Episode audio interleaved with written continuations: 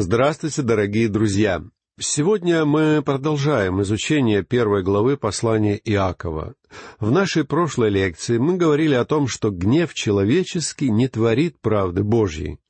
Но нам недостаточно только лишь знать об этом. Нам нужно отложить всякий гнев, остаток злобы, принимать в сердце Слово Божье и сделаться его исполнителями. Именно этого хочет от нас Бог. Тема нашей сегодняшней лекции — исполнение услышанного слова.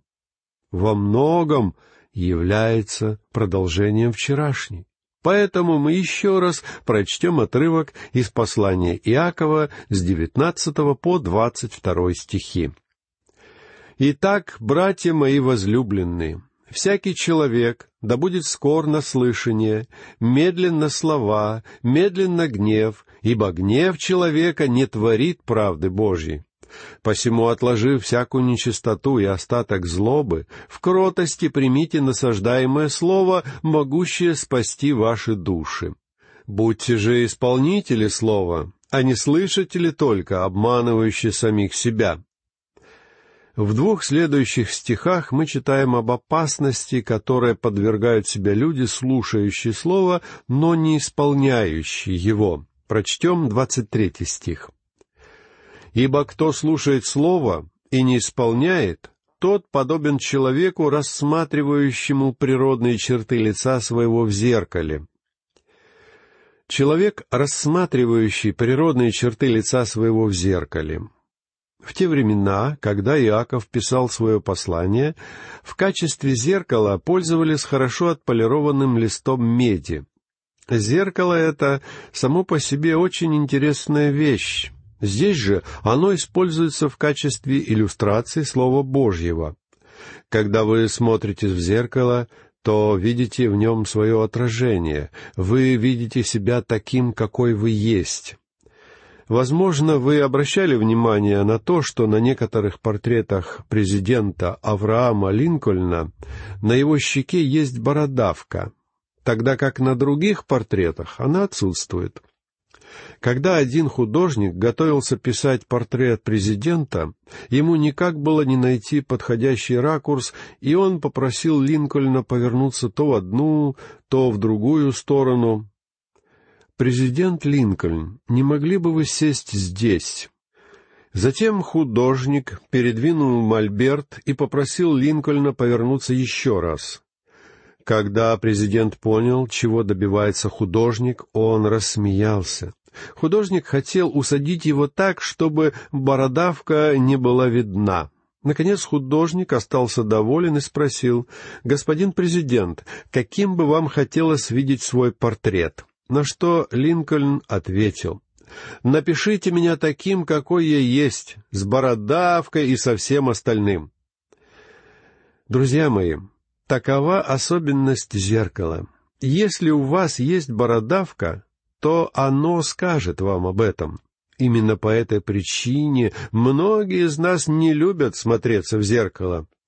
Дорогой друг, Слово Божье обязательно скажет тебе о том, какой ты есть на самом деле.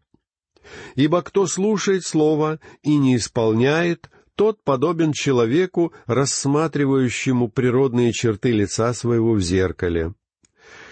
Кто-то может возразить, Здесь следовало написать «подобен женщине», а не «подобен человеку». Женщины, как правило, носят при себе небольшое зеркальце, чтобы в любой момент иметь возможность убедиться, что их лицо и прическа в полном порядке. А мужчины, смотрятся ли они в зеркало? Друг мой, мы, мужчины, не менее легкомысленные. Мужчины тоже хотят знать, что их галстук висит прямо, а волосы причесаны. Мы живем в такое время, когда внешний вид человека имеет очень большое значение. Зеркало же вскрывает наши недостатки. Однако есть опасность того, что, глядя в зеркало и видя свои недостатки, мы ничего не делаем для их исправления. Именно об этом пишет Иаков в следующем, двадцать четвертом стихе. Он посмотрел на себя, отошел и тотчас забыл, каков он. Здесь Иаков продолжает ту же мысль, которую он высказал в девятнадцатом стихе. «Всякий человек, да будет скор на слышание, медленно слова». Здесь же в стихе двадцать четвертом он как бы хотел сказать «Не спешите и не торопитесь, когда вы смотрите в зеркало Слова Божьего». Пожелание быть скорым на слышание заключается в том, чтобы все наше внимание было сосредоточено на Слове Божьем. В сущности, Иаков говорит следующее. «Не относитесь к Слову Божьему легкомысленно. Не пробегайте его наспех. Человек, который только слушает, но не исполняет Слово, похож на того, кто, взглянув на себя в зеркало, отошел и тотчас забыл, каков он. Есть люди, которые не любят читать в Библии о том, что они грешники. Такие люди попросту пропускают эти отрывки. Именно в этом, как мне кажется, причина того, что проповедь на библейские тексты в порядке их следования выходят из моды. Я думаю, что нам нужно изучать всю Библию целиком и не выдергивать из нее отдельные сладкозвучные отрывки. Бог дал нам свое слово не в виде отдельных стихов. Деление на стихи было придумано и внесено людьми значительно позже, с целью удобства при поиске тех или иных слов. Нам же нужно воспринимать Слово Божье так, как оно было дано Богом, то есть целиком. Слово Божье — это зеркало, которое показывает все, что в нас есть плохого. Представьте себе человека, который обращается к врачу с жалобами на здоровье. Ему делают рентген, в результате которого обнаруживается раковая опухоль, после чего пациент заявляет, «Видите ли, доктор, я не слишком доверяю рентгену. Я решил не обращать на него внимания и поскорее забыть об этом». Я лично знал людей, которые рассуждали подобным образом, а потом умирали. Когда доктор сказал мне о том, что у меня обнаружена раковая опухоль, я поспешил как можно скорее начать проходить курс лечения. Друг мой, ни в коем случае нельзя читать Слово Божье и игнорировать то, о чем оно говорит. Оно требует от нас отклика, и если мы не будем на него реагировать, то мы сами и понесем за это ответственность. Если доктор говорит, что у вас рак, а вы не хотите лечиться, то кто будет виноват в вашей безвременной кончине? Уж никак не доктор. Подобным образом Бог дал нам свое слово, и на нашей ответственности лежит отвечать на него надлежащим образом. Рожденному свыше человеку Слово Божье скажет, «Смотри, ты перестал возрастать духовно, ты оставил свою первую любовь. Через свое слово Бог напоминает нам о себе и призывает нас вернуться к Нему. Однажды на богослужении регент хора объявил, «А теперь мы споем гимн «Мы стоим на Божьих обетованиях».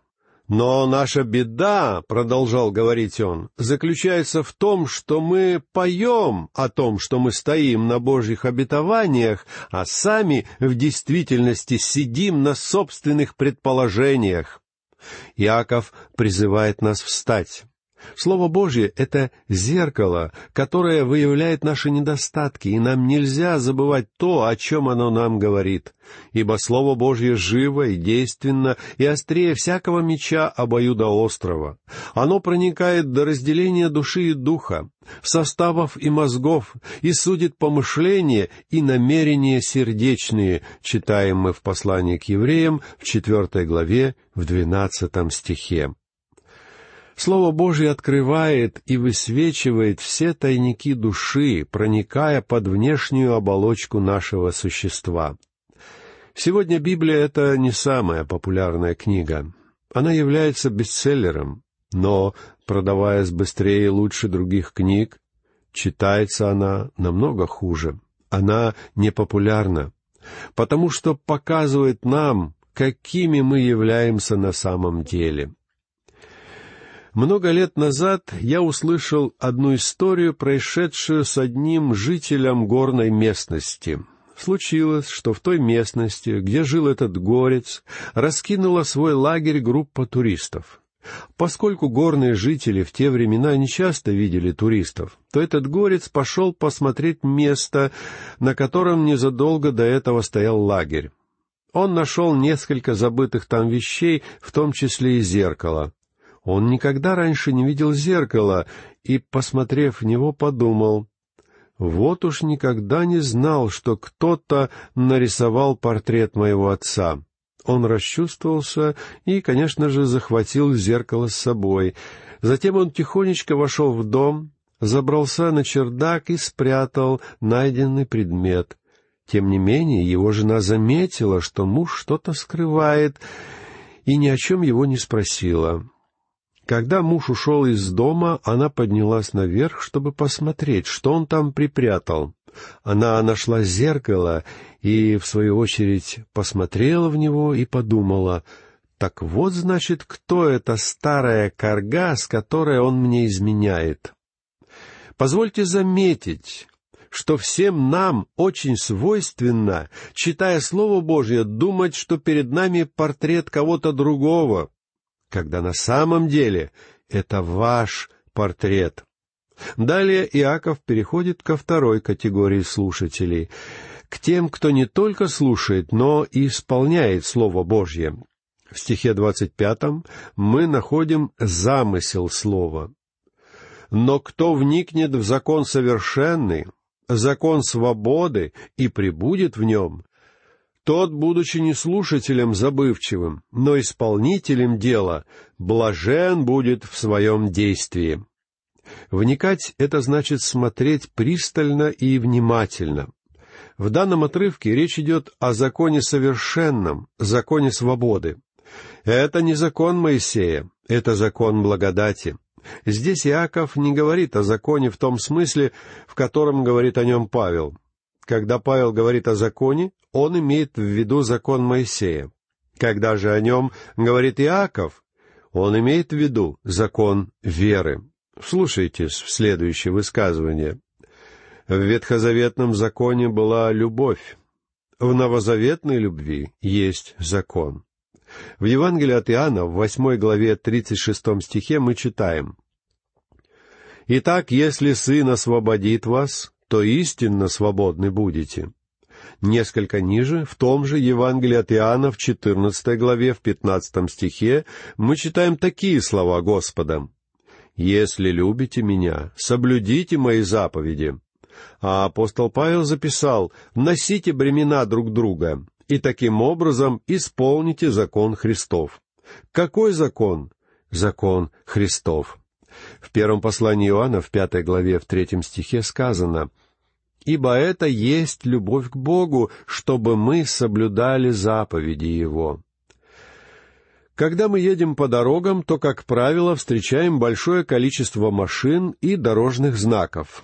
Если вы хотите свободно и безопасно передвигаться по дорогам, то вам следует соблюдать правила уличного движения. Во Христе есть свобода. Это единственная истинная свобода. Однако верно и другое. Если вы во Христе, то вы будете повиноваться Ему, а заповеди Его не тяжки и не обременительны. Будучи чадом Божьим, вы понимаете, что ваша свобода дает вам право нарушать десять заповедей и делать все, что вам вздумается. Законы Моисея были написаны для слабых и плотских людей. Как правило, законы пишутся для потенциальных нарушителей. В них подробно указывается, что можно и чего нельзя делать, а также приводятся описания мер наказаний для нарушителей. Честным гражданам закон не нужен. Я не знаю половины законов нашего штата, зато их хорошо знают все преступники, потому что они ищут в законодательстве какие-нибудь лазейки с целью нарушить закон и остаться при этом безнаказанными. Сегодня Бог призывает своих детей быть на высоте и повиноваться высшим законам. Дитя Божье обладает духовным чутьем, Верующий человек руководствуется высокими и благородными побуждениями. мы живем по Божьим законам, которые предъявляют нам гораздо более высокие требования, чем человеческое законодательство. У верующего человека не возникает желания не только кого-то убить, но и возненавидеть. Он выше закона. Человек, уверовавший в Господа, вдохновляется любовью Спасителя. Он желает повиноваться Ему. Чем больше мы читаем и изучаем Слово, тем больше правды мы узнаем о себе и тем больше любим Бога и ближнего. Радость наполняет наши сердца до краев. Мы не рабы на галерах, прикованные к скамьям и подгоняемые плетью, вынуждены выполнять ненавистную нам работу. Мы свободны, а потому с радостью выполняем повеление нашего Бога. Возможно, нам с вами и не нужно знать всех тонкостей действующего законодательства своего региона и своей страны, но если мы хотим жить для Бога, нам обязательно нужно знать Слово Божье. Я не согласен со словами популярной христианской песни, в которой поется о том, что тебе не нужно ничего понимать, только держись за Божью руку. Дорогой друг, тебе нужно понимать, чего хочет от тебя твой Бог. Ты не сможешь и, скорее всего, не станешь держаться за его руку, если не будешь понимать этого. Сегодня есть очень много людей, которые совершенно невежественны в том, что касается Слова Божьего. Если мы чего-то не знаем, то это еще не является позором. Не знаю, как вы, а я родился на свет невежественным. Будучи младенцем, я не мог отличить А от Б. Я не умел ни ходить, ни разговаривать. Я был, как сейчас говорят, в плохой физической форме. Но я не остался в этом состоянии, как не остались и вы. Нет ничего страшного, что человек чего-то не знает, но позор оставаться невежественным, особенно если вы дитя Божье. Далее Иаков возвращается к теме о том, что мы говорим. В наших лекциях уже неоднократно упоминалось, что нам следует быть скорыми на слышание и медленными на слова. Очень важно меньше говорить, но больше и внимательнее слушать Слово Божье, и, что самое главное, исполнять его. В стихе двадцать шестом Иаков продолжает развивать одну из самых любимых им тем о языке. Давайте прочтем этот стих. Если кто из вас думает, что он благочестив и не обуздывает своего языка, то он обольщает свое сердце. У того пустое благочестие. Тогда как в русском синодальном переводе в данном стихе использовано слово «благочестие», его можно было бы перевести и как «религиозность». Давайте послушаем, как в таком случае будет звучать этот стих. Если кто из вас думает, что он религиозен и не обуздывает своего языка, но обольщает свое сердце, у того пустая религиозность. Религия и религиозность — это в действительности не слишком распространенные в Библии слова. Иаков же использует их греческий аналог чаще других новозаветных авторов. Слово «религия» происходит от латинского слова, которое означает «привязывать». Хотя это слово и встречается у Геродота, оно нечасто употреблялось в греческом языке. Геродот говорил о религии в контексте повествования о египетских священниках. Это слово имеет отношение к исполнению обрядов и церемоний. Сегодня в мире много религий и они имеют своих верных и ревностных последователей. Но нельзя называть истинно религиозным или благочестивым христианином того, кто соблюдает только внешнюю сторону обряда. Христианство в этом смысле не религия, а личность. Личность Иисуса Христа. Вы либо обладаете им, либо нет. Иаков говорит здесь, что если религиозный человек не контролирует свои речи, его религия, какой бы она ни была, пуста. Как же быть христианину с его языком? В третьей главе своего послания Иаков будет много говорить о том, как нам следует обуздывать свой язык. Кто-то сказал, «Нельзя верить и половине того, что вы слышите, но все услышанное можно повторить». В этом заключается большая проблема современных церквей. У нас слишком много людей с необузданным языком. Давайте же не будем обольщать своего сердца и постараемся обуздывать свой язык, как бы трудно это подчас не было. Итак, сегодня мы поговорили с вами о двух категориях слушателей. Тех, кто слушает и не исполняет, а также о тех, кто слушает и исполняет. Первые из них сравниваются с людьми, которые легкомысленно смотрят на себя в зеркало, отходят от него и тут же забывают, как они выглядят, а также ничего не делают для того, чтобы выглядеть лучше. Вторая категория слушателей это исполнители. Такие люди блаженны в очах Бога, потому что они вникают в совершеннейший из всех законов, закон свободы, пребывают в нем и исполняют его предписания. Кроме того, в начале нашей лекции мы вспоминали о том, что нам следует быть скорыми на слышание, но медленными на слова и на проявление гнева. Эта мысль вновь прозвучала в последнем из прочитанных сегодня стихов. В нем было сказано о необходимости обуздывать свой язык.